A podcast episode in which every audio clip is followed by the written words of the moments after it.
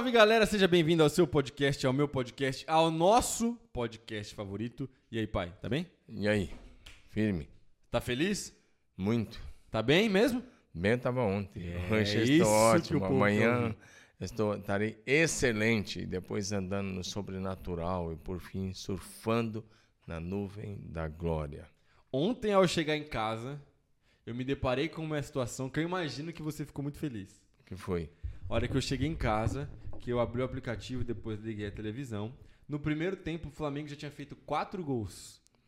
Pois é, eu nem acreditei, porque eu não assisto, não, não deu tempo para assistir, né? Eu, eu estou escrevendo o Devocional 2024, concluí o, o esboço ontem, concluí. Todos os devocionais? Os 365, o esqueleto dos 365 devocionais 2024. Muito bom. Fechei essa noite. É, trabalhei muito, mas fechei, graças a Deus, todo o esboço. Né? Agora é só partir para parte que a gente está trabalhando já para ele ficar pronto até junho, para lançar em outubro. Pra lançar em outubro, é. Chama Imitadores de Cristo. Aí, só que depois eu olhei no, no Google, eu vi que o Flamengo tinha ganhado de 8 a 2 e não acreditei, parecia basquete. Não, foi 8 a 2 mesmo. É, difícil lá, um placar desse. Lá em Maringá, o Flamengo perdeu o primeiro jogo. Aí ficou aquela polêmica, aquele negócio todo. E aí contrataram o técnico novo agora e o cara fez isso aí, Mostrou o Flamengo ganhar, mostrou serviço. Então vamos ver, né? É, é o que, que vai acontecer. E essa notícia eu imagino que deve ter te, ficado, te ter te deixado Mas eu feliz. não sou flamenguista, mas não. Já fui, mas agora eu não sou mais não. Falando de esporte, então, eu gosto muito de esporte. Também gosto. Eu quero que você fale aqui. Mas você não falou para quem que você vai mandar um abraço Ah, hoje? tem um abraço, tem um salve. Eu já tava entrando no top 5. Então vamos lá. Pra quem você vai mandar um salve hoje, pai? Eu vou mandar para minha sobrinha Elaine, que foi promovida semana passada, esposa do Rogério. Minha prima. Parabéns, é sua prima. E ela tem uma função agora muito importante lá em Palmas, onde ela trabalha, o trabalho dela. Parabéns, Legal. Elaine, parabéns, Rogério, Benjamin, toda a família aí. Mas também eu quero mandar um salve para o meu amigo Marcos, lá da cidade São José. É cidade São José? Isso. É a Zona Leste. Não, não, é Cidade Tiradentes. Cidade Tiradentes. Marcão tá em, tá em Cidade Tiradentes. O Marcos e o Lucas também. É. Cidade Tiradentes, Zona Leste, São Paulo. O cara faz um trabalho maravilhoso, lindo, é, de transformação dessa sociedade. Parabéns. Muito legal Você mesmo. é um cara assim que eu admiro demais. Você me inspira muito com a sua dedicação. Uma das maiores igrejas de periferia do Brasil é o Marcão hoje. É. É um trabalho incrível. Eu vou pregar lá esse ano. Eu prego dia 29 de julho, eu prego lá. Muito maneiro. Bom, Legal. eu quero fazer diferente então. Eu quero mandar um abraço muito, muito especial para a minha avó Eurides, que assiste esse programa, a minha tia Helena, ela liga a televisão ou, ou o iPad, coloca lá para minha avó assistir. E a minha avó sempre assiste todos os programas do IAPA, do. Então, um beijo, vó. Nós vamos estar aí em julho para se ver. A senhora não conhece ainda o Tito, vou levar o Titão para a senhora pegar ele. Eu tenho certeza que vai ser uma benção. É, a, avó, a sua avó, a minha mãe está com a Maria e o Nilo. Mas a Maria e o Nilo também acompanham lá na fazenda. Um abraço, Maria, pro Nilo. A tia Maria também coloca para ela assistir. Ela também coloca. Um abraço, tia Maria, tio Um Nilo. abraço para Helena, todo mundo. Agora sim, vamos lá, pai. Antes da gente entrar no nosso assunto, que é um assunto que eu sei que você discorre absurdamente bem, é o seguinte: top momentos do esporte que você vivenciou, que você assistiu, você fala assim, cara, isso foi legal, isso foi incrível, isso foi muito, muito maneiro. Os caras vêm com esporte aqui. Eu gosto de esporte, eu Não, gosto também de esporte. gosto. Legal. A única Ó, coisa que eu consumo, assim, sem ser as- as Bíblia, pregação, essas coisas, o que eu mais consumo é esporte. Os meninos sabem que eu chego Tá. aqui falando de esporte com eles. Tá. Que eu, que eu, pra mim foi top, eu era flamenguista, né? Eu- então, como, como na época um bom flamenguista, eu assisti o Flamengo ser campeão em Tóquio, né? Sim. Na época, uma época boa que o goleiro era Raul Plasma, o zagueiro, um dos zagueiros era Moza, tinha um meio de campo chamado Adílio, outro chamado Andrade, o centroavante chamava, chama-se O Zico jogava nesse time? Jogava, era, era camisa 10. O Nunes era camisa 9. Renato Gaúcho começou lá é, na- depois como camisa 7. Renato Gaúcho era atacante. Era camisa 7, né? O 9 era o Nunes, né? E o Nunes fez um gol, o Zico fez outro. Foi 2 a 0 em cima do Liverpool, me parece. E esse jogo foi muito interessante ver o Flamengo ser campeão mundial com aquele timaço que o Flamengo tinha. Ainda lembro a escalação até hoje, você viu que eu lembro. É. tinha Leandro, né? também tinha Júnior. Era um timaço, um time muito bom. Tinha um cara chamado Marinho também que jogava. Tinha uma turma muito boa lá. E esse era um time assim que podia botar com a seleção brasileira de hoje que esse time ganhava. Ah, com certeza. Olha, olha os nomes que você falou. Muito, muito bom. E eu também assisti em 1994, quando você tinha um ano e meio. Nós fomos lá de Curitiba até lá no Tocantins, assistimos lá na casa do Nilo da Maria. O Brasil foi campeão, é, pentacampeão. Né? Sim, não tetra, não, o Brasil tetra, foi tetra, 94 foi tetra. em 94. E depois também a final em 2002 lá no, no Japão. Achei que foram jogos muito importantes, mas 94 marcou muito por causa do Tafarel, que era um irmão nosso que a gente torcia muito por ele. E quando o Baggio errou aquele gol, foi um marco. Foi muito legal. Ele fez uma defesa e o outro Baggio errou. Foi Brasil e Itália. Foi muito legal. Para mim, esses momentos. O Flamengo foi o mais importante de todos. Sim. Depois de 94, o Brasil tetra. Foi muito interessante, porque era uma seleção desacreditada, que não tinha grandes. O nome principal era o Romário, né? Romário e Bebeto na Romário frente. Bebeto lá na frente. É, mas o meio de campo era o Dunga, mas é, o cara era um cacique lá atrás, ali, um, um xerife, né? Cacique uhum. não, um xerife ali atrás. Sim, sim. E foi muito legal aquela seleção. A seleção não chegou como favorita, então, é, no 94? Não, não, de longe. Mas eles se tornaram favoritos e foi muito, muito importante. Em 2002 já era uma seleção que tinha mais ah, tinha estrela, tinha estrela. Tinha, tinha estrelas, é. os dois Ronaldo, tinha uma turma lá boa. Tinha, Roberto Carlos. Tinha o Roberto Carlos, tinha Rivaldo, tinha esses caras aí que é. um time bom. É isso. Muito da hora. Bom, eu vou falar só dois. Primeiro, o Mundial do São Paulo 2005. Eu estava aprendendo as coisas sobre futebol ainda, mas eu assisti esse jogo ao vivo, foi muito legal. Foi um domingo de manhã. É, é, foi muito legal mesmo.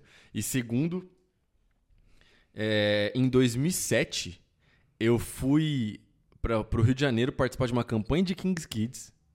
E antes da campanha de Kings Kids, eu fiquei uns tempos na casa da minha avó, minha outra avó, mãe da minha mãe, Dona Ceci. E aí, nesse período, eu fui no Engenhão assistir é, é, é, atletismo. E eu vi a Fabiana Murer ganhar a medalha de ouro nos Jogos Pan-Americanos 2007 no salto com vara, que ela bateu o recorde. Você foi com seu primo Bruno, é, né? Fui com o Brunão, meu primo. Um abraço, Bruno. E foi muito legal esse momento, emocionante. Até hoje, é, roda o vídeo na internet da hora que ela salta, que ela comemora assim com os braços para cima. Eu tava bem atrás, assim, eu tava vendo literalmente o momento do salto. Então foi muito legal. E na época eu era criança, eu nem sabia a magnitude do negócio, como que essa parada ia tomar uma proporção depois. Mas, falando sobre experiências, afinal Mas de contas, antes de falar, é. assim, uma pergunta ele não quer calar sobre ah. o esporte. Você acha que o, o Jonathan vai viver para ver o Palmeiras ser campeão ainda? Não, no, não, vai. Mundial? não, não vai. Não, não vai. Agora acabou. É. E sem contar o seguinte, pai. É, é a partir do ano que vem é o último é o último torneio mundial nos modos que a gente conhece. Depois vai mudar, o, o, vai ter mais time, vai ser tipo uma Copa do Mundo, vai ter fase de grupos, mata-mata. Quem ganhou ganhou, quem não ganhou. Então o Palmeiras acabou, né? Acabou, acabou, acabou. Muito difícil o Palmeiras ser campeão mundial. A avó do Danilo, eu acho que já está com 102 anos, 102. não viu, não viu o Palmeiras ser campeão e também não vai ver. E o Danilo é palmeirense. O Danilo é palmeirense. Abraço Danilão, Danilo Mesquita. Sua avó está com 102 anos, nunca viu, não vai ver Danilo. Que história é essa, Pensa cara? Com 102 anos, se a gente fosse falar de momento de esporte ela viu muita coisa legal. Mas ela não viu o Palmeiras ser, ser campeão. E não mundial. vai ver. Mas olha só, pai. É, é, por exemplo. E o Zezinho é palmeirense. É, o Zé é palmeirense. Lá todo mundo. O Dan é, é palmeirense também. É Danilo, Guilherme e. Todo mundo é Palmeiras. E Zezinho, um abraço pra vocês. É Mas a, a, avó não vai ver, não, viu? olha só. Vamos falar aqui uma parada. Por exemplo, eu no Engenhão, lá no Rio de Janeiro, vendo a Fabiana é, é, é, Murer ganhar o, a medalha de ouro foi uma experiência, certo? Uma experiência é, é, praticamente inesquecível. Foi uma parada muito, muito legal. E, enfim, a gente na vida, a gente vive várias experiências inesquecíveis. Experiência com os nossos pais, com os nossos amigos, com o nosso filho. Enfim, onde estou querendo chegar? A gente fala na igreja sobre experiências com Deus. Sim. A pergunta que eu te faço é a seguinte: o que é uma experiência com Deus? Biblicamente falando, como que a gente definiria uma experiência com Deus? E é importante, eu preciso buscar isso, como que eu faço? A experiência com Deus é que vai mudar o nosso relacionamento com Ele. Porque enquanto você não tiver, às vezes, uma experiência profunda com Deus, se você não tiver cuidado, você passa a viver uma fé abstrata. Tá. Uma fé que ela é muito mais teoria do que prática. Vamos pegar um exemplo. É, depois que Jacó luta com o anjo no Val do Jabuque, que a gente conhece também como Peniel. Peniel. Ele passa a noite toda frente a frente com o anjo do Senhor, que uhum. ele luta e que ele diz: Eu não vou sair daqui se você não me abençoar. E que o. Era uma teofania? Era uma teofania, ou cristofania, uma aparição pré-encarnada de Jesus Cristo no Velho Testamento. E que o Senhor toca no, na, na coxa, coxa do Jacó e ele passa a mancar. É. E ele vai mancar para o resto da vida. Sim. Ele nunca mais vai deixar de mancar. E cada vez que ele mancava, ele lembrava, foi a experiência face a face com Deus. E ele mesmo diz isso. É, ele chamou o lugar de Peniel, ele diz, porque eu vi Deus face a face e a minha vida foi poupada. A minha vida foi preservada. Ele vê Deus face a face e a vida foi poupada, foi preservada. Então, a experiência é fundamental. Se você pegar e nunca mais a vida dele foi a mesma. Não, e naquela experiência, o nome dele foi mudado foi. de Jacó para Israel. Israel. Se você pegar a experiência da sarça, a virada de chave de Moisés foi a experiência da sarça. Uhum. Quando depois da sarça, quando ele se aproxima anos. da sarça, a sarça que queimava, ah, o fogo incendiava, mas ela não queimava. E ele vai, né? Ele tinha né, 80 anos, né?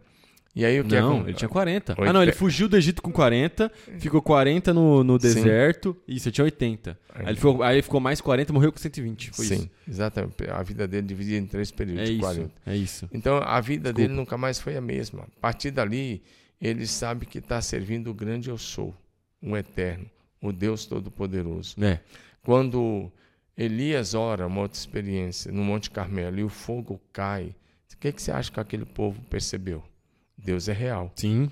Não existe um Deus real. Agora é uma experiência que tem uma multidão imensa que está vendo o desafio. Sim. Os profetas de Baal oram e nada acontece.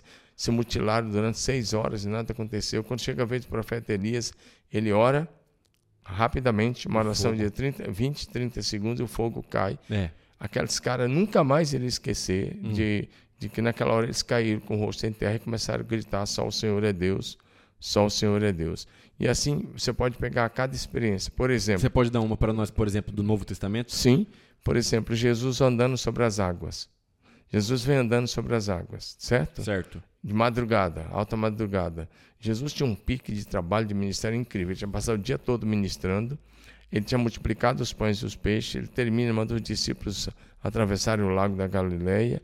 O lago da Galileia dá 12 quilômetros de largura por 20 20, 22 de, de, de comprimento. Sim. Ele está com 12 de novo. Eu fui lá ano passado, tava, fiquei super feliz. Que às vezes a gente ia, ele estava baixo, tá mais né? baixo. Agora estava bem alto, estava nas ribanceiras, voltou aos 12 quilômetros de largura. Fazer isso no remo com vento contrário e ondas fortes era difícil, né? Sim. E Jesus vem e faz como se fosse passar. Eles gritam de medo. Primeiro vem medo, vem um pavor achando que fosse um fantasma, né? Parece que eles tinham assistido alguns desenhos animados do Scooby-Doo, coisa dessa forma. Mas, é, quando Jesus fala, não tenho medo, sou eu. Pedro toma a iniciativa. Se és tu, então me manda ir ter contigo andando sobre as águas. E o cara desce. E ele anda sobre as águas. Ele vai ao encontro de Jesus. O problema é que a gente só enfatiza que ele afundou. Mas o texto diz que ele andou sobre as águas. É. Agora, pros... primeiro foi a meu ver, vergonhoso para os outros 11. Porque os outros 11 ficaram lá no barco, na zona de segurança, chamado que nós chamamos de zona de conforto. Mas ele foi o único cara que teve coragem de descer do barco à noite, no meio de onda, no meio de vento, e falou: Eu também vou andar. É. Em outras palavras, se o meu mestre está andando, eu também vou andar. Ele fala: se é se Jesus, se é você mesmo, me manda ir ter contigo. E Jesus só deu uma palavra: vem. É. Ele desce e anda sobre as águas. Você acha que ele ia esquecer uma experiência daquela? Nunca, Nunca. mais. E os outros caras também não iam esquecer. Poxa, o Pedrão desceu e andou, a gente ficou lá moscando, né? Tem uma outra experiência que eu gosto muito dele mesmo, que é depois que Jesus ascendeu aos céus Atos capítulo 10, que eu acho que essa experiência também é uma experiência totalmente transformadora, não só para ele, mas para a história da igreja. Que é quando ele tem a visão de um lençol que desce do céu. Sim, sim. E aí aquele lençol tá cheio de animais, não é verdade? Atos capítulo 10. E aí 10. Deus fala para ele: mata e come. E aí ele fala: Não, eu não vou comer o que tá- é impuro. E aí Deus fala pra ele: Olha, não considere impuro aquilo que o Senhor purificou. Sim. E aquele momento ali tá falando, é, é, quebrando a ideia de que o, o- o derramar do Espírito é só pros judeus. Mas, a- O evangelho é só para os judeus, o Isso. evangelho é para todos. mas foi, uma, foi uma experiência também, a gente pode chamar de Fantástica. experiência. Fantástico. Mas, por exemplo, você tem Saulo na entrada de Damasco, que o Senhor vem até ele, ele, cai, ele cai direto do cavalo. Sim. E o Senhor foi aparecendo a Paulo várias vezes, né? Uhum. A ponto de, segundo Coríntios 12, ele ser arrebatado ao paraíso, ao terceiro céu, e ver coisas tão eh, fantásticas, maravilhosas, que aos homens não foi permitido que ele contasse. A vida de Paulo vai tendo várias experiências, e essas experiências vão se tornando marcos de fé. E a Bíblia começa mostrando experiência e encerra mostrando experiência. Por exemplo, o Apocalipse é uma experiência. Paulo, é, João está exilado na ilha de Patmos, né? região da- entre ali entre a Turquia e a Grécia. É, ele está exilado ali por causa da pregação do Evangelho. E num domingo pela manhã ele é arrebatado. Ele ouve a voz de Jesus. Ele vê Jesus. Ele recebe a missão de escrever as sete igrejas e ele recebe a revelação do Apocalipse. Você quer uma experiência maior que essa? É. Essa forte, experiência é muito forte. fantástica. É a maior revelação que de, já todo- existiu. É. de todos os tempos. Sim. O Novo Testamento, o Velho Testamento está repleto disso e o Novo Testamento também. Todos os discípulos tiveram experiências profundas. Por exemplo, os 120 que viram Jesus subir ao céu, lá, lá de Betânia. Sim. 120. Está vendo Jesus vencendo a força da gravidade e Jesus sendo elevado aos céus. Sim. E como se não bastasse, dois anjos descem, se posicionam ao lado deles e falam: esse Jesus que acabou de ser recebido em cima do céu há de voltar Sim, sim. assim como vocês o viram subir para o céu. Então, as experiências, elas são marcos Esses dias eu estava conversando fé. com o pastor David aqui e a gente estava falando algumas coisas. O dia estava bem bonito, o céu estava bem azul. Hoje o dia está meio nublado. Não que o dia nublado seja ruim, porque também é o dia que Deus fez. Mas o dia estava bem azul, aquele céu, assim, tinha algumas nuvens. E a gente começou a conversar com esse texto. Imagina os discípulos, porque eles receberam a palavra. Da mesma forma que Jesus é, é, é, Subiu. subiu ele vai descer. Imagina que eles passaram o resto das suas vidas olhando para o céu de uma maneira diferente. Tipo assim, quando ele olhava para o céu, quando ele olhava para as nuvens, ele falava: será que é hoje? Será que Jesus vai descer? E aí a gente chegou a uma conclusão. Eu sei que não é o assunto de hoje, mas Sim. a gente chegou a uma conclusão que a gente precisa olhar mais para o céu com essa expectativa. Claro. Tipo assim, será que é hoje? Será que esse é o momento? E olhar para o céu sabendo, olha, Jesus subiu, mas um dia de lá ele descerá. Isso é maravilhoso, isso é, isso é incrível. E todo mundo vai ver Jesus descendo. Então, qualquer hora o céu vai se abrir. Exato. A vinda de Jesus, a, vin- a subida foi restrito Sim. à vista de 120 discípulos, mas a volta será para todas as pessoas da face da terra. Porque Apocalipse 1,7 diz eis que ele vem com as nuvens, todos Todo- no olho Todo olho verá. todo olho verá, todos os olhos o verão, né? e eles vão se lamentar. Então, o céu vai se abrir. Então, uma experiência de ver Jesus subir, é isso aí mesmo que vocês estavam conversando. Criou neles uma expectativa de, de pensar quando é que o céu vai se abrir e ele vai descer. É, então, as experiências, eu volto a repetir, elas são marcos que tem que é, deixar a, a nossa vida cheia de expectativa para que a gente não esqueça de quem Deus é. E na, na cultura judaica, esses marcos estão vivos e precisa ter. A nossa cultura, às vezes, acaba sendo pobre de marcos, mas são necessários para a vida de um garoto, de uma garota, da vida de um modo geral. Mas aí, por exemplo, a gente falou sobre a importância das experiências e, por exemplo, trazendo uma definição mais curta, basicamente, uma experiência com Deus é um encontro sobrenatural, Sim, certo? E, e- e nesse encontro sobrenatural, necessariamente a minha vida muda. Claro. Alguma coisa é transformada. Você o cara fala que tem uma experiência com Deus, não mudou nada, não teve. Não teve experiência. A história. Beleza. É história. Estamos bíblico até aqui. Qual é, então, a aplicabilidade dessa ideia de nós precisamos ter experiências para o cristão hoje, 2023, o, o, o, o cara que está na igreja, quem está nos assistindo agora, o que, como que ele faz, como que ele busca, qual o tipo de experiência que ele pode ter? Ah, vamos pegar um exemplo do, que- do último final de semana. Nesse último final de semana, nós tivemos face a face com Deus aqui em Marília. Tá, E foi, pra, foi lá para o sítio 211 homens. Parece que um teve que sair por causa do velório, teve um que desistiu. 209 fizeram face a face pela primeira vez. Certo. E 100 foram para trabalhar. Então, estavam com 300. 310 lá. Agora, é, a gente estava assistindo os testemunhos deles na terça, de alguns deles, uns 4, 5 Forte. deram testemunho, e teve alguns testemunhos muito fortes que a gente até fica assim, ah, olhando. O cara era envolvido com, por exemplo, com tráfico, mas ele vai, ele tem uma experiência com Deus. E agora ele volta. E agora ele precisa viver uma nova realidade. Ele sabe que tem que sair do tráfico. Ele tem- sabe que tem que deixar o vício para trás. Ele sabe que tem que deixar a mentira para trás. Sim. O que traía a esposa sabe que tem que parar, que parar. com isso. Tem- O que furtava não furta mais. E assim por diante. O que mentia tem que deixar de lado a mentira. Então, uma experiência profunda com Deus, como essa de um face a face de um final de semana, quantos homens nós temos na igreja que foram para um face a face e eram alcoólatras, e hoje estão na igreja e são líderes? Ah. Nossos principais líderes, se você conversar com os homens da igreja, nossos principais líderes, basicamente, todos eles, ou quase todos, têm uma história que um dia veio, chegou na igreja e era gente que fazia tudo de errado com a esposa, eh, que bebia bastante, que saía, que aprontava. Eu tenho eh, ca- casos de gente que lidera hoje que quando saía da empresa tardinha, passava no bar e ficava no bar até às 23 horas. Porque sabia que chegasse cedo ia brigar com a esposa. Então, para não brigar, já enchia a Já cara, enchia a cara, chegava bêbado, dormia, dormia não dia falava só. com a mulher. É, então, e esse- eu, Misericórdia. tenho, eu tenho, por exemplo, esses casos, eu tenho um desses casos muito forte, né? E aí o, o cara vai no face a face e ele chega transformado, e ele nunca mais bebe, ele nunca mais passa no bar para beber, Sim. ele nunca mais fa- trai a esposa, ele, ele passa a ser um pai de família exemplar e um marido segundo o coração de Deus. Para mim, a experiência. Por quê? Porque não é só a experiência de um fim de semana, é que nesse, nesse fim de semana ele teve a experiência do novo nascimento. Sim. Então ele volta para cá, agora ele nasceu de novo.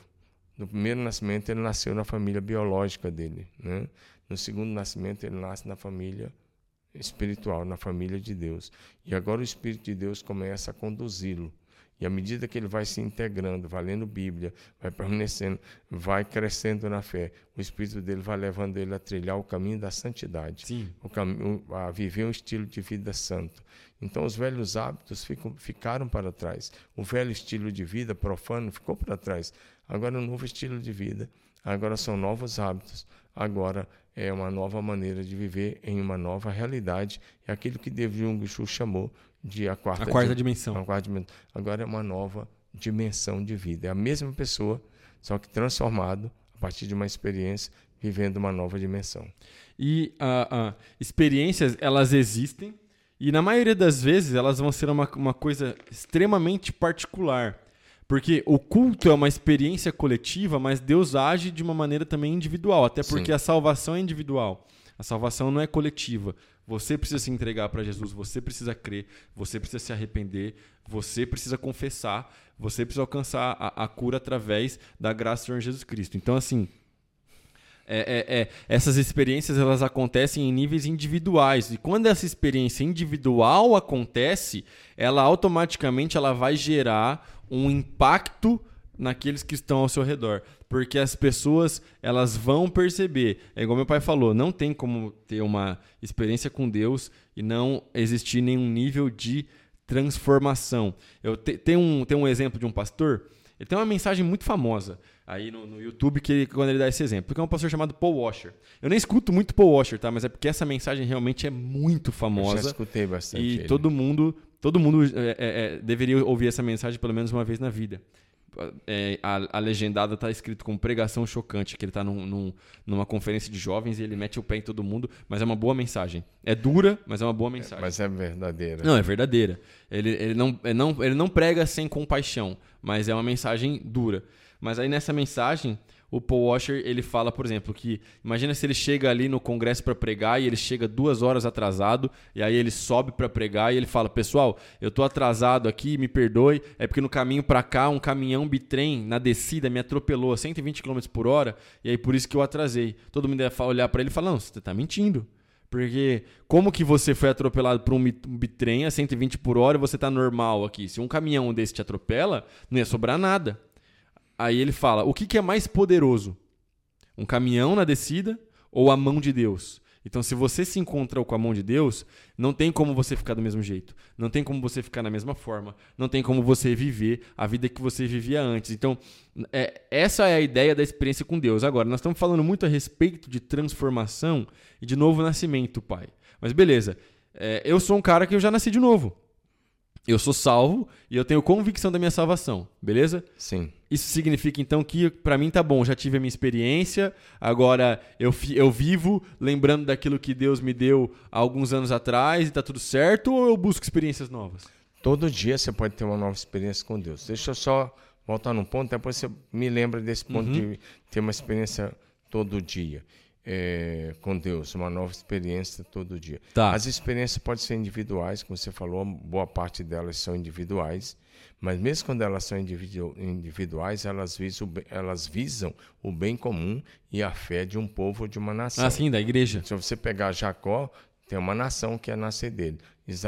Moisés está na sarça sozinho, mas era, ele ia liderar um povo, uma Sim. nação. E ele, se você pega Elias, já é uma experiência ele está orando, mas a experiência é coletiva.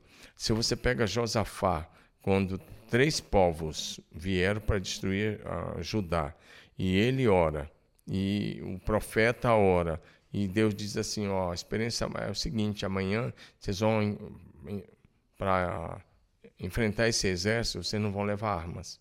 Vocês vão se posicionar diante do exército inimigo, a uma certa distância, vocês vão cantar. Uhum. Lá no 2 Crônicas, capítulo 20. Sim. Vocês vão cantar. E eles cantam. E quando eles estão cantando, tem homens, tem mulheres, tem crianças, tem levitas, estão cantando. Quando eles estão louvando, o que, que acontece? Há um riboliço lá no arraial dos três exércitos inimigos que estavam ali armados até os dentes para destruir. E eles se auto. Começa uma confusão entre eles e eles se autodestroem. É uma experiência coletiva. Sim. Uma nação toda está assistindo três exércitos se autodestruir a ponto de não sobrar nenhum. Todos morreram. E aí eles terminam de louvar e cantar, descem só para pegar os despojos daqueles exércitos. É. Então, uma experiência coletiva. Agora, outra experiência coletiva que eu acho fantástica é Sadraque, Mesaque e Abidinego, porque o Nabucodonosor tinha construído uma estátua de cerca de 30 metros, toda coberta de ouro. A estátua era dele mesmo. Sim. E no dia da inauguração, eles governavam o mundo todo da época. Era o Império, o Império Babilônico. O maior império que já existiu no passado, no mundo antigo, foi o Babilônico. Sim. Ele era o cabeça de ouro, considera o império cabeça de ouro principal. Esse cara convoca todo mundo, tinha milhões de pessoas lá naquela planície tinha outros deuses e tinha estátua de mais de 30 metros, que quando a banda tocasse, todo mundo tinha que se curvar até o chão enquanto a banda tocasse. E Sadraque, Mesaque e Abidinego não se curvam. E está todo mundo em volta, vocês estão loucos. E quando eles são chamados na presença do rei, o rei gostava muito deles, porque eles estavam entre os sábios principais da Babilônia. Sadraque, Mesaque, Abidinego e Daniel eram os destaques do império. Com certeza. Agora o que acontece? O rei disse: Eu vou lhes dar uma segunda chance. Não, não queremos segunda chance. Nós não queremos. É, você pode ficar tranquilo que se Deus nos livrar, tudo bem, se não livrar também, tudo bem, mas nós não vamos negociar nossa Sim. fé. Nós não vamos nos curvar. Eles tinham coragem de ser diferente, compromisso fazer diferença. Mas eles deixam claro o... que eles criam que Deus poderia Sim, livrar eles Eles do, criam do que Deus podia. Isso. E se Deus fizesse, tudo bem, se não fizesse, mas eles iam eles morrer. Eles não iriam pecar. Eles iam morrer, mas não iam negociar a é. fé. Agora o que acontece? Quando eles são lançados na fornalha de fogo ardente, os governadores das 120 províncias estão vendo. Sim. Os ministros estão vendo, as autoridades estão vendo. Os soldados fortes que foram jogados morreram com o vapor do fogo. Sim. E eles começam a andar livremente dentro do forno. O rei fica apavorado e grita: Sadraque, Mesaque, Abidinego, venham para fora. E quando ele sai, a única coisa que tinha queimado era as cordas que estavam amarrando os braços dele. Não tinha nem o cheiro chapéu, de não tinha cheiro, a roupa não tinha cheiro, nada. E o rei fica apavorado, porque eles lançam três e ele vê um quarto. Quarto homem. E quando ele vê, é, tem até música aí, Penteco... Pentecostal, quarto homem na fornalha, quando ele vê, ele faz uma declaração pagã mas ele estava impressionado porque ele estava vendo o Filho de Deus. Sim. E ele disse: o rosto, o semblante do quarto homem é como o rosto do Filho de Deus. Filho de Deus. É filho dos deuses. Filho é, do na Deus. linguagem pagã ele usou Filho dos deuses, mas na verdade queria dizer Filho de Deus. Sim. E quando é, a experiência é coletiva, por quê? porque milhões de pessoas estavam naquela reunião. E além disso, o rei fez um decreto dizendo para todos os, em todas as províncias, todos temerem e andarem em temor e tremor, e que se alguém falasse mal do Deus de Sadraque, Mesaque e Abednego, essa pessoa seria morta, sua casa seria destruída, porque ele diz, não há outro Deus que possa livrar, como esse Deus, e diz, ele livrou Sadraque, Mesaque e Abednego da fornalha de fogo ardente. Além de ter sido um testemunho público, além de ter sido uma experiência deles três, mas todo mundo que estava ali sabia, esses caras foram salvos pelo Deus do céu. Sim. E o próprio rei reconhece. Então, a experiência é dos três, mas a bênção e o benefício era para o mundo todo da época. É. Então, a gente tem que sempre que vai ver isso. Agora, você pode ter experiência com Deus todo dia? Eu diria sim, principalmente de você orar e ouvir a voz do Espírito Santo. Principalmente de você ler a Bíblia e deixar Deus falar ao seu coração. Todo mundo pode ter experiência. O Espírito de Deus continua falando. A Bíblia é clara ao dizer: quem tem ouvidos, ouça o que o Espírito diz às igrejas. Todo dia você pode ser guiado pelo Espírito de Deus. Todo dia você pode ouvir a direção dele. Todo dia você pode falar com Deus e pode ouvir a voz de Deus. Então, eu diria que a, a jornada da vida cristã, se você quiser, pode ser uma experiência diária. Deus não tem uma porção limitada. Absolutamente tipo assim, não. Olha, é isso aqui que eu tenho pro Domingos. Acabou. Ele já alcançou tudo que ele poderia alcançar, então agora próximo da fila. Não, não é assim.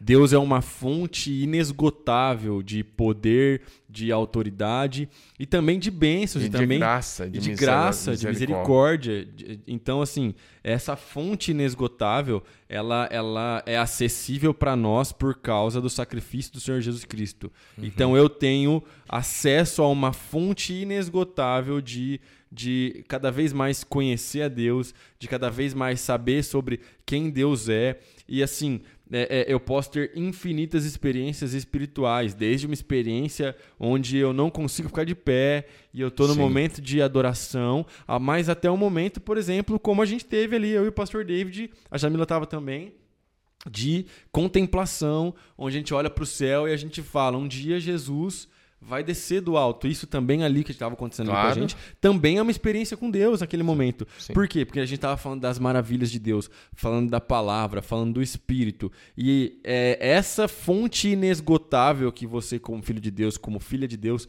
precisa buscar e precisa acessar. Porque senão você vai viver uma, uma vida contando testemunho de alguma coisa que Jesus fez lá atrás, em Ou 2013. contando a história dos outros. É, ou então, é exatamente. Ah, porque tal pessoa viveu uma experiência assim. Ah, porque tal pessoa viveu uma experiência desse jeito. Tudo bem, legal. Ah, eu li num livro do missionário tal, que quando ele estava naquele país ele viveu. Com certeza, eu amo ler sobre missiologia e tem muitas experiências no campo absurdamente incríveis. Entretanto, eu quero aquilo que Deus tem para mim hoje. Você pode construir a sua história.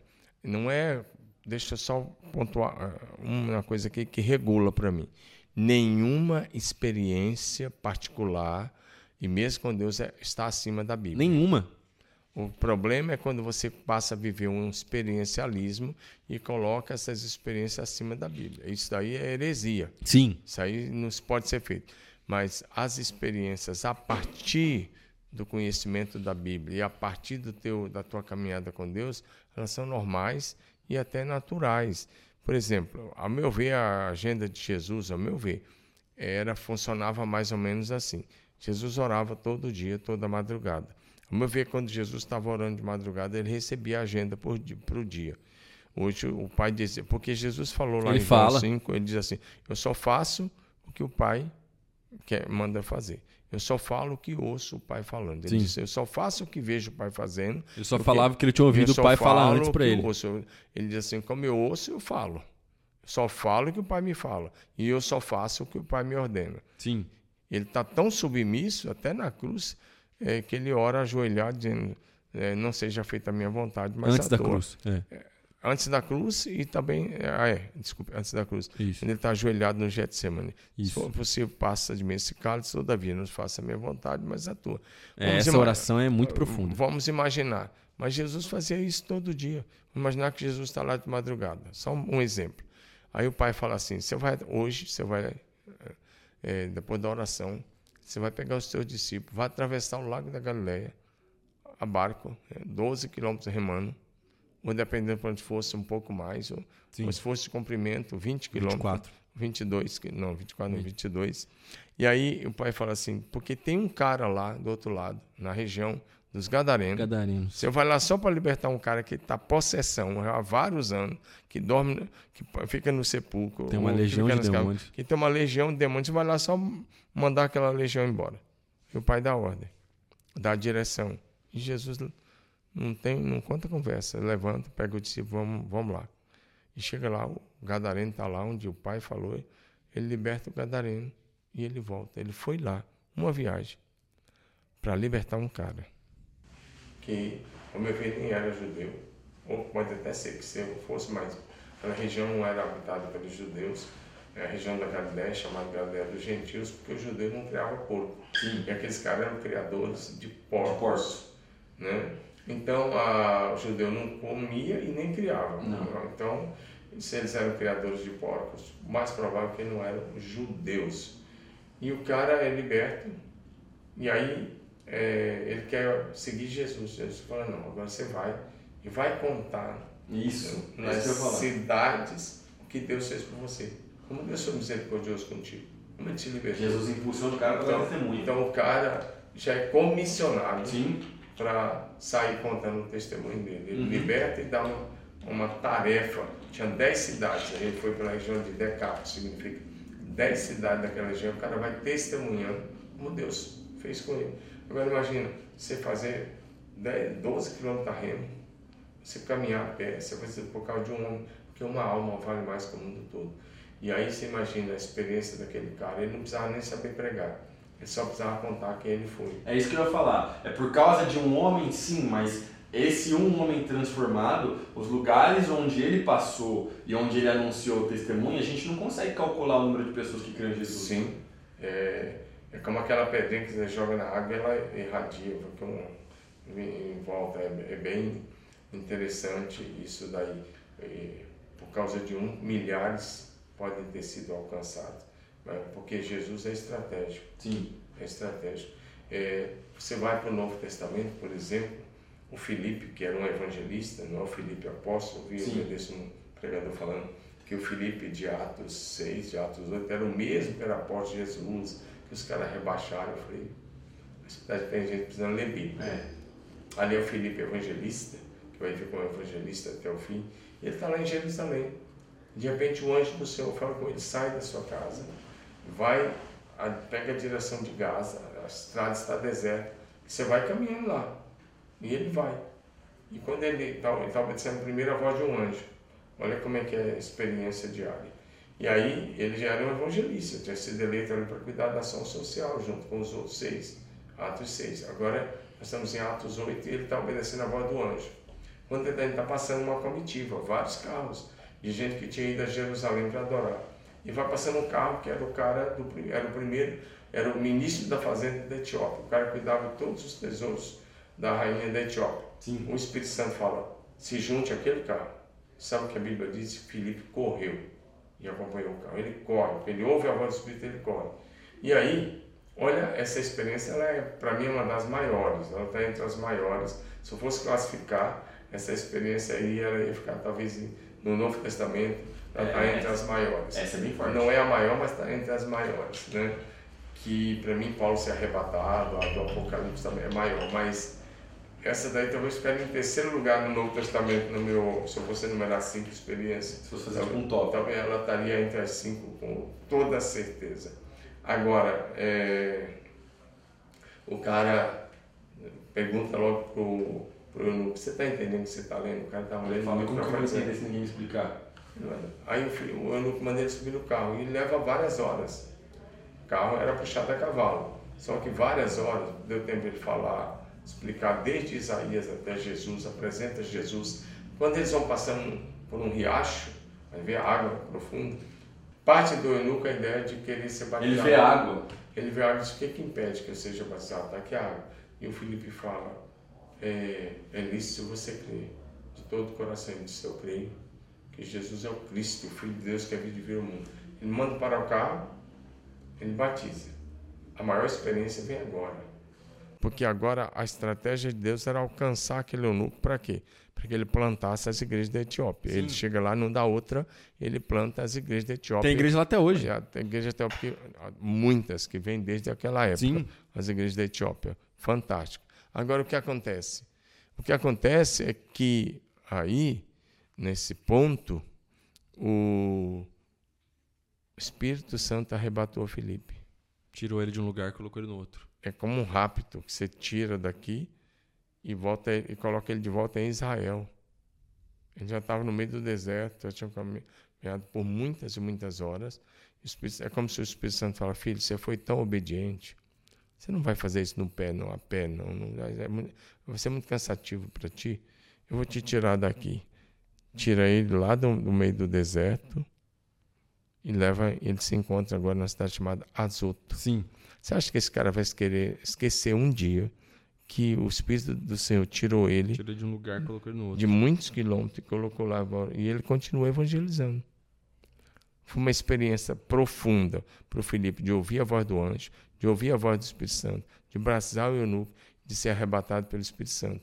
E também foi uma experiência profunda do eunuco de ser alcançado na sua própria carruagem, no caminho de casa, para o Senhor, e também foi comissionado para plantar a igreja. Então, você vai tendo, por isso que eu falei, a, gente aqui, nós estamos falando tudo aqui de cor. Sim. E a gente pode lembrar tantas experiências. Como eu disse, para mim, essa experiência de ser arrebatado pelo Espírito do Senhor, ela é fantástica. Isso aconteceu assim, dessa forma, que nós temos relatado, só essa daí.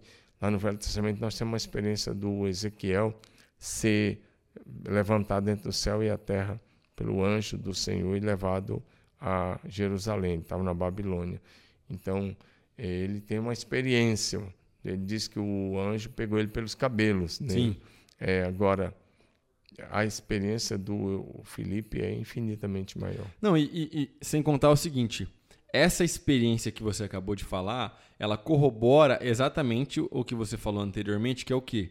Nenhuma experiência ela vai estar acima da palavra de Deus. Nenhuma. Porque, por exemplo, o eunuco, ele estava lendo o livro de Isaías, mas não estava compreendendo. Capítulo 53. Ele não estava compreendendo. Ele leu o trecho que ele estava lendo naquele momento, só que ele não compreendia. É. Ele fala: como eu vou compreender se ninguém me explicar? E é exatamente essa a ideia. A ideia de que, assim, olha só, nenhuma experiência está acima da palavra de Deus e Deus sempre vai te dar experiências que estão de acordo com a palavra de Deus, nunca contrário com a palavra de Deus. Qualquer pessoa, e esse já é o filtro, qualquer pessoa que pregar uma experiência para você e essa experiência tá, tá contrária à palavra de Deus, então é mentira. Então não vale, nem adianta você dar ouvido para esse tipo de coisa, entende? E é essa questão que é muito legal, porque naquele momento aquela experiência do, do Felipe com do Felipe com o eunuco, ela é na verdade um cumprimento de uma promessa. Sim de que é, é, é, a salvação iria alcançar todos os povos, de que o Espírito de Deus iria alcançar todos os povos. Então não é só a ideia de que o Felipe foi é, é, é transportado de um lugar para o outro através do poder do Espírito de Deus, mas é todo o Para mim, ele ser transportado, só um detalhe, então você já continua. Para mim, esse ser transportado foi um mimo de Deus com ele. Com certeza. E assim, e, e aí tem, tem, um, tem um teólogo pentecostal muito conhecido que ele escreve um livro chamado Entendes o que Lês, que na verdade ele vai falar sobre a importância de conhecer as escrituras, não é verdade? E, e inclusive é, o teólogo é, é o Gordon Fee, ele já até faleceu, mas era um santo homem de Deus. E exatamente sobre essa ideia, quando você entende a escritura, quando você faz a leitura correta da escritura, ela, é, o Espírito de Deus vai te proporcionar as experiências e vai te levar a, a um outro nível de conhecimento da, de, daquele que é santo, de conhecimento do nosso Deus. E isso é fantástico, entendeu?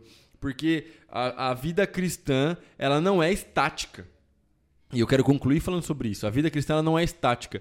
Deus, porque a, a, a, salvação, igual a gente falou sobre a experiência do novo nascimento, a salvação e vir até a igreja, se batizar e depois ser parte de uma célula. Isso é o primeiro passo. Isso não é o fim, não é a linha de chegada, isso é a largada da corrida cristã. Né? O Paulo fala que ele é, é, é eu prossigo para o alvo. Então, se eu prossigo para o alvo, eu estou num processo. Sim. Entendeu? E o alvo não é, eu, ah, o alvo é eu me batizar, cheguei na igreja, alcancei o alvo. Não. O alvo ali que ele está falando é outra coisa. Ele está falando sobre o caráter de Jesus. Ele está falando sobre transformação no espírito, sobre vida eterna. Então, eu prossigo para o alto. Eu sigo numa transformação constante. Eu sigo deixando que o, é, o Espírito me transforme. Eu sigo decidindo abrir mão dos meus próprios desejos e, e, e desejar aquilo que o Espírito deseja. É, eu prossigo, entendeu? Eu, é, é, é sempre um avanço, não é estático. As portas do inferno não prevalecerão contra a igreja. O que significa as portas do inferno não, não prevalecerem contra a igreja? Significa que a igreja está em movimento de ataque. A igreja não está esperando é, é, é, é, parada. Ai meu Deus, o que, que a gente vai fazer? Não, a igreja está. As portas do inferno não prevalecerão. A gente está metendo o pé na porta entendeu? Assaltando o inferno, tirando as pessoas do lugar de perdição atra através do poder de Deus e trazendo essas pessoas através do Espírito Santo para o reino da luz, para o conhecimento de Deus. É sempre movimento, é sempre avante. Ah, você falou experiência com nós de novo nascimento. O novo nascimento é único, mas a experiência da santificação é progressiva. Uhum.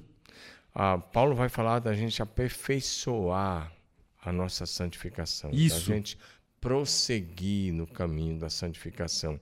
Então, a, assim como a revelação é progressiva, a, as experiências precisam ser progressivas. E a, quando a gente olha para o tabernáculo ou para o templo, todo dia, à tardinha, à noitinha, o sacerdote é, tinha que tirar as cinzas. Ou quando ele chegava de manhã, ele tinha que tirar a cinza de novo do que queimou à noite. E ele tinha que colocar lenha nova, fogo novo, porque é um novo dia, uma nova experiência, Sim. é uma nova maneira de você ser, um novo dia para você se relacionar com Deus. Um dia Deus vai falar de uma forma, outro dia ele vai falar de outra forma. É, Deus é ilimitado, é eterno, glorioso, é poderoso. Quando a gente conhece a onipotente, onipresente, onisciente, tantos atributos de Deus, então, todo dia Deus tem algo novo, Deus tem uma maneira nova de nos tratar. Então, a gente pode ter experiência sim, de, porque Paulo vai falar mais, ali em 2 Coríntios, é, capítulo 3, verso 18, que ele vai dizer que é de glória em glória, de fé em fé, sendo transformado na mesma imagem e semelhança de Jesus. Então, se você pegar a vida cristã, eu diria de glória em glória, de fé em fé, de revelação em revelação, de poder em poder, até que você atinja a mesma imagem, a semelhança do Senhor Jesus Cristo. É isso, estamos chegando ao final, mas antes eu quero te pedir uma coisa, pai. Diga. Indica um. A gente fez um podcast muito legal, gostei muito desse episódio, mas eu gostaria que você indicasse um material de apoio. Caso alguém queira aprender um pouco mais sobre isso, ou ler sobre experiência com Deus, tem alguma parada que você já leu, que você conhece? Tem bastante coisa, mas é, eu queria mencionar o livro Surpreendido com a Voz de Deus, do Jack Deary. Jack Deary, ou Jack Deary em português. Acho que ele está pela editora Vida, não sei. É, tá, um, foi lançado novamente. E o outro é Surpreendido pelo Poder do Espírito Santo. Tá. Esses são livros fantásticos, eu acho extremamente importante. Ele vai narrar as experiências que ele foi tendo com a voz de Deus, com os dons de discernir os espíritos, dom da palavra do conhecimento, com revelações. É bem interessante um professor de grego e de hebraico da área de mestrado de uma excelente faculdade de Dallas.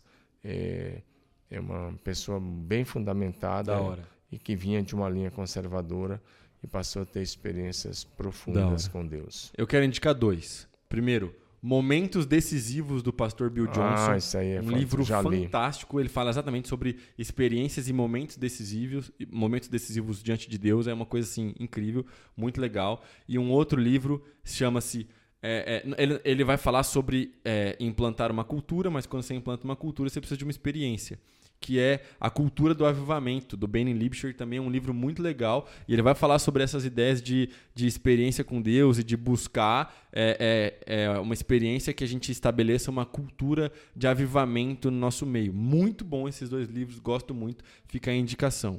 Demais, né? Os dois publicados pela editora Chara. Um, tem um outro livrinho fininho, chama Avivamento na África do Sul, uma obra do Espírito Santo entre os Zulus, do Augusto Nicodemos, acredite se quiser, do Augusto Nicodemos, que é um, um grande nome da presbiteriana do Brasil, e ele é chanceler também da Mackenzie, pelo que eu saiba, não sei se ainda é, mas pelo menos era, e ele escreveu esse livro contando a história do avivamento entre Sim. os Zulus. Se você ler, você vai ver a experiência de, que eles tiveram, muito parecida com Atos 2, quando veio o avivamento sobre eles. Tem muitos anos que esse avivamento aconteceu, mas o pastor ainda é o mesmo, chama Erlo Stig, lá em Coatzabanto, na África do Sul. Por fim, mais ou menos importante, quer ouvir então uma história para te inspirar? Um dos homens mais, mais legais aí, que tem uma história maravilhosa. Um outro podcast a gente pode falar sobre ele. Leia ou veja o vídeo de tudo que você puder saber sobre um homem chamado George Whitefield, um santo homem de Deus que viveu experiências assim sobrenaturais e foi um avivalista. Vale a pena você dar uma olhada. É isso aí. Tamo junto? Se inscreva no canal, que Deus te abençoe. Comenta aqui embaixo se você curtiu esse vídeo e manda pros seus amigos. Se você tá no Spotify, um abraço, compartilha nos grupos de WhatsApp, tamo junto. E até o próximo. Deus abençoe.